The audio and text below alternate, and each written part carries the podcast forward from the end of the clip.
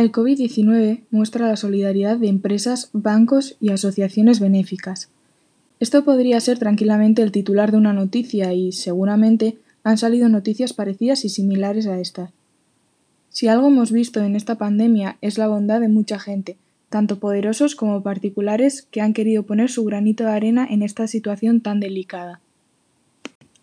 Empresas del sector textil como Mango, Mayoral, El Corte Inglés e Inditex, entre otros, han hecho sus donaciones en la medida de sus capacidades de material sanitario, aunque todos sabemos que, como siempre, es Amancio Ortega el que se corona con las donaciones, dispuesto a colaborar siempre con la sanidad y los más necesitados, por lo que estamos eternamente agradecidos, pero es una lástima que por otro lado recordemos la fama que tiene de explotador.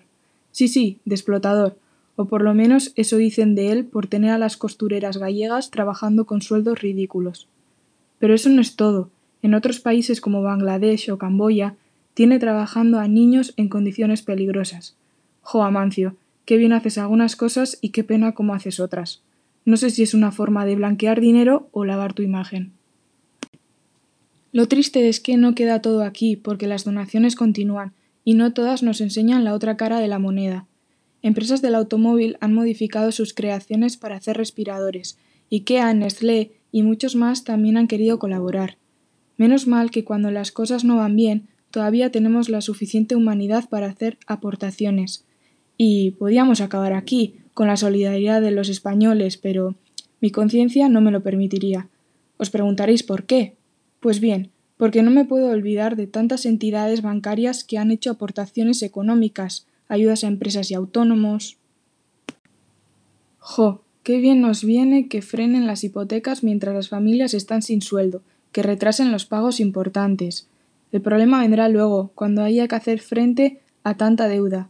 ¿Serán igual de considerados? Tengo la sensación de que esto se va a poner muy feo. Hasta ahora no han tenido mucha compasión con los desahucios a familias que se quedaban literalmente en la calle. ¿Acaso estas personas no necesitaban la solidaridad de esos bancos?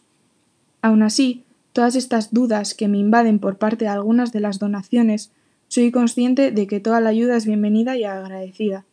Allá cada uno con su conciencia, y como creo en las personas solidarias de verdad, de esta pandemia saldremos todos juntos.